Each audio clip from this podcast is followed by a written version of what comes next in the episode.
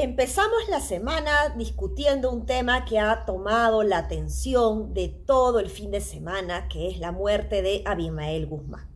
Esto ha generado reacciones diversas a partir de cómo va a ser el tratamiento de su cadáver, pero también ha hecho que los peruanos recordemos los duros momentos y dolorosos momentos que hemos sufrido con el terrorismo y con estas ideologías trasnochadas y el excesivo uso de la violencia que Abimael Guzmán tuvo a partir de la creación de Sendero Luminoso, en donde justamente los que más sufrieron fueron los más pobres. Pero no me quiero detener ahí ni hacer una clase de historia respecto a cómo se desarrolló esto, ni las causas, ni las consecuencias, ni lo que dice la Comisión de la Verdad, sino más bien me gustaría centrarme en la poca capacidad que tenemos los peruanos para tener un pensamiento crítico que haga que nosotros podamos crecer como sociedad. Ahora la discusión está siendo demasiado dicotómica.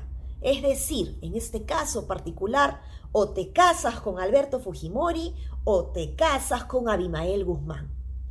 Más tranquilidad, señores, paños fríos, por favor. Las cosas no tienen que ser o blanco o negro y hay evidentemente una serie de matices alrededor y reconocer que también hubo terrorismo de Estado no es eh, casarse con el terrorismo tampoco, o casarse con Sendero Luminoso, con el MRTA. Por favor, es un momento en donde todos estamos recordando y es importante que lo hagamos para que los errores que se cometieron, tanto desde la ciudadanía y estos grupos subversivos y terroristas que no deberían volver a aparecer, no aparezcan, pero también para que el Estado reconozca que la ofensa o el abuso en contra de los derechos humanos de las personas no es la mejor manera de crear un país porque evidentemente esto trajo abajo las instituciones democráticas también. Entonces vamos a calmarnos un poco sobre esto, por favor, y vamos a analizar eh, las cosas con mayor amplitud. Esto es lo que más necesitamos.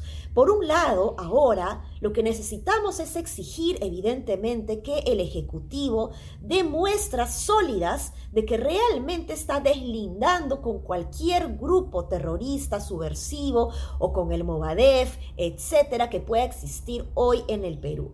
Necesitamos que este deslinde no se base nada más en palabras, en frases o en tweets, sino que de verdad no permita que la gente que genera dudas hoy esté en el Ejecutivo.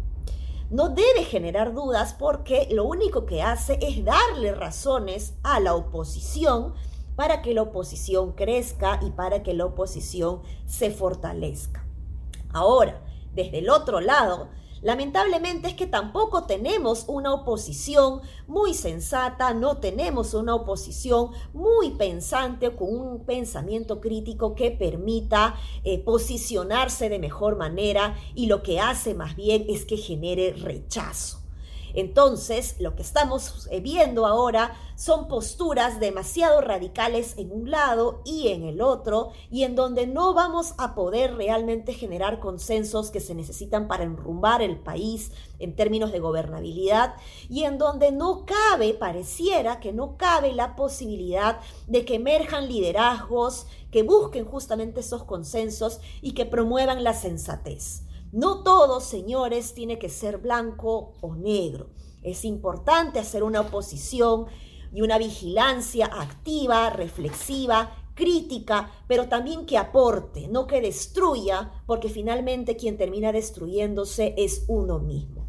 Así que aquí la gran lección tiene que ser para la oposición pensar de manera más sensata cómo poder hacer una oposición más inteligente que en vez de generar rechazo, genere justamente apego, genere seguidores y por el otro lado, desde el Ejecutivo, pues no debe seguir dando más razones para que genere rechazo su gobierno.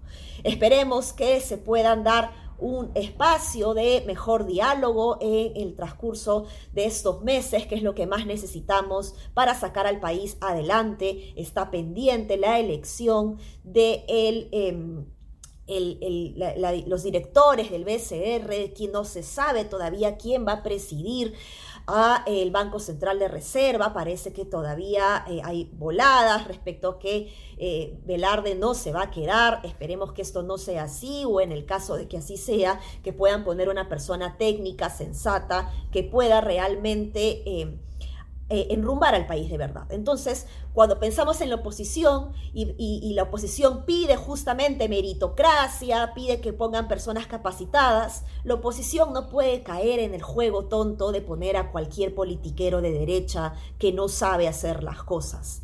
Entonces, mucho cuidado con eso, por favor. Y para ambos, traten de poner, no, traten, no, pongan, esto sí es un pedido, pongan a los mejores técnicos, ojo, el BCR no debe llenarse de políticos, sino de técnicos para poder tener la estabilidad macroeconómica, la estabilidad monetaria que todos los peruanos necesitamos en un momento como este.